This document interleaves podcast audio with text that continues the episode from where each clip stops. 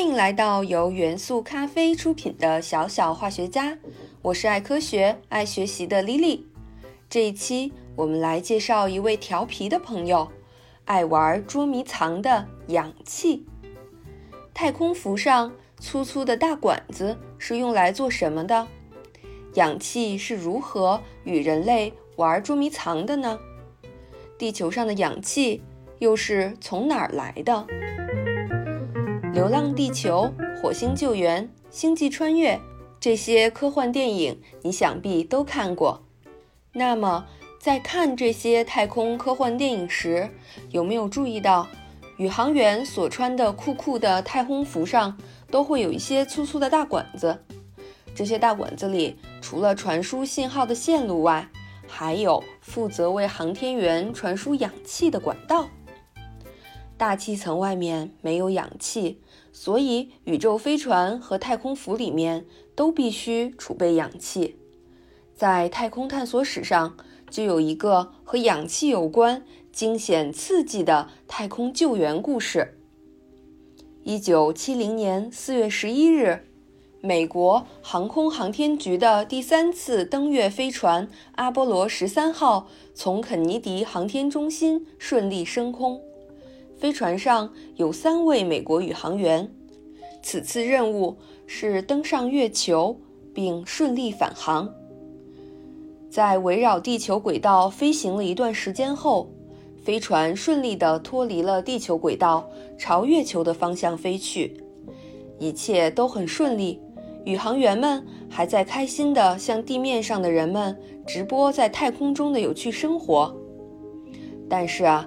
就在直播结束后不久，意外发生了。从飞船的尾部传来了巨大的爆炸声。航天员朝飞船窗外一看，不得了，居然看到飞船尾部正迅速飘出一些气状物质。这可是他们在太空中赖以生存的氧气。飞船的一个储藏氧气的箱子发生了爆炸，氧气发生泄漏。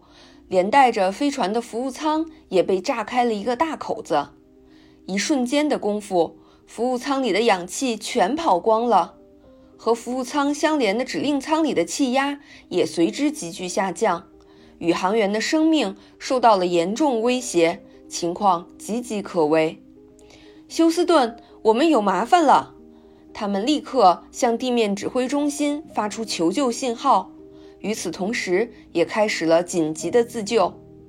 阿波罗十三号上备有两套氧气储藏装置，服务舱的氧气因为爆炸全跑光了。唯一的解决方案就是启用登月舱的氧气，但是这也就意味着登月计划必须取消。消耗掉登月舱的氧气，就没有足够的氧气去登月了。没有时间犹豫，计划。必须做出改变，地面指挥中心也支持他们的决定。对于他们三个来说，当前的目标只有一个，就是用剩下的氧气活着返回地球。随后，宇航员们在地面指挥中心的配合下，顺利启用了登月舱。看过《流浪地球》的同学们，想必对影片里的引力弹弓有印象。电影中，地球就是借助木星的引力改变了运动方向和速度。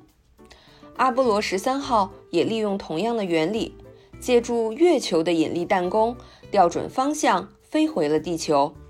最终，他们克服重重困难，在几乎处于瘫痪的飞船里实现自救，成功的返航。氧气对于我们人类来说真的太重要了，我们无时无刻。不在呼吸着氧气。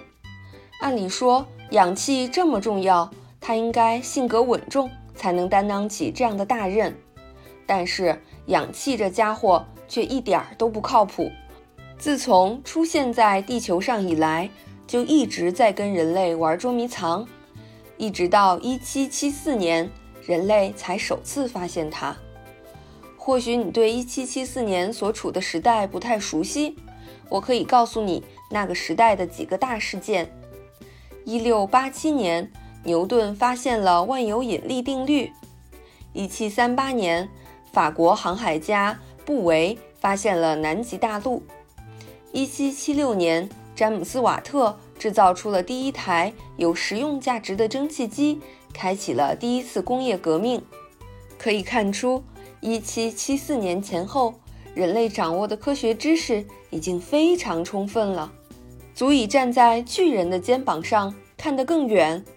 那氧气是怎么藏得住的呢？首先啊，它无色无味，仿佛幽灵一样在人类左右。在有氧气助力的燃烧现象中，耀眼的火焰却成为人们关注的焦点。氧气的作用更难被发现。古时候的西方都曾认为火是组成世界的基本元素之一。古希腊甚至认为世界是由土、空气、火和水组成，而中国古代则盛行金木水火土的五行之说。火焰的存在更进一步影响了人们对于氧气发现的进度。时间到了18世纪末，瑞典化学家舍勒曾用一个著名的实验，首次捕获了这只淘气幽灵的踪迹。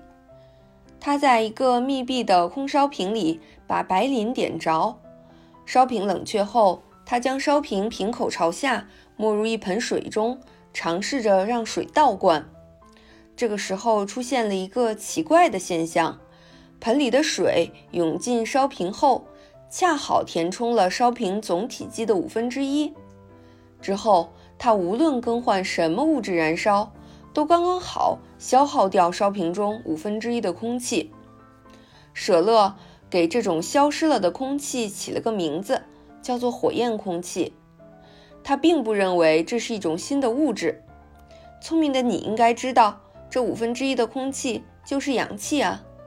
但遗憾的是，氧气却躲在了燃素说的背后，和舍勒玩起了捉迷藏。那么，燃素说是什么呢？这要从1703年说起。这一年，一位德国的医学教授斯塔尔根据物质的燃烧现象提出了燃素说。他认为木头能燃烧，而石头不能，是由于木头中含有一种叫做燃素的物质。燃烧时，燃素跑掉了，最后剩下一堆灰烬。灰烬的质量比最初的物质要轻，这符合人们对于燃烧现象的观察，所以得到了很多科学家的认同。恰巧舍勒是燃素说的忠实粉丝，于是。他总结他的实验发现为：磷在燃烧时，燃素从中释放，和火焰空气结合跑掉了。舍勒没有用天平去称量实验前后物质的质量，也没有进一步去探究火焰气体到底是什么，因而他离抓住这个躲起来的幽灵仅剩一步之遥。同样在那个时代，英国的化学家普利斯特里。也曾差一点儿就发现了氧气，在一次实验中，他用凸透镜聚焦阳光，照射在氧化汞，收集到了一些气体。之后，他将蜡烛放在这种气体中燃烧，发现火焰更旺了。之后，他将一只小老鼠放进了这个储气瓶里，小老鼠显得活泼自在，没有什么异常。看到小老鼠的反应后，勇敢的普利斯特里决定自己去吸一下这样的气体。他用一根玻璃管从大瓶里大口地呼吸了一口，发现不但没有什么味道，反而觉得自己身心舒畅。后来，在一次饭局上，他将这种气体的制备方法告诉了他仰慕的大科学家拉瓦锡。拉瓦锡是当时法国大名鼎鼎的科学家，他对燃素说。一直持有怀疑态度。拉瓦锡按照普利斯特里的方式，在烧瓶中加热氧化汞，并详细记录了实验前后气体体积和氧化汞重量的变化，最终得出了正确的结论：实验产生的气体是一种新的物质，并且他把这种物质叫做氧气。终于，敢于质疑的拉瓦锡。成为了抓住氧气这只爱玩捉迷藏的幽灵尾巴的人。如果有一台时光机，带你回到地球诞生的时候，也就是四十五亿年前。那么不到几分钟，你就会因为窒息死掉。这是因为那时的地球大气中是没有氧气的。地球上是先有生命，后有的氧气。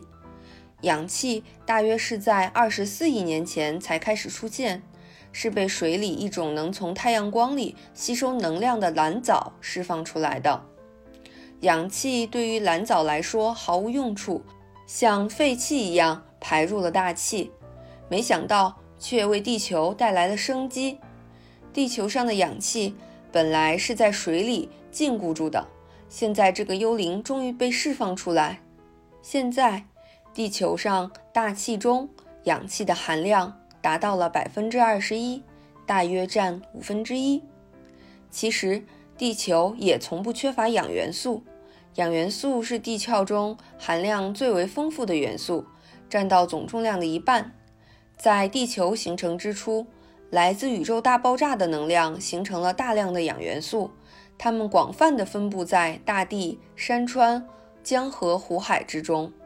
但是，由氧元素形成的氧气却是后来产生的。就在2020年底。我国向月球发射了嫦娥五号探测器，并成功登陆月球表面。五星红旗也首次在月球表面冉冉升起。这次登月任务和氧气也有着密切的关系。月球的成分其实和地球相似，氧元素含量也很高。月球表面的土壤中，氧元素的含量高达百分之四十二。嫦娥五号在月球表面采集了足足两斤的月壤，并顺利地运回了地球。也许你会问，嫦娥五号为什么这么费劲地到月球上去挖土？其实呢，这是因为科学家们期望对月球土壤的成分进行研究，找到利用其中氧元素的方法。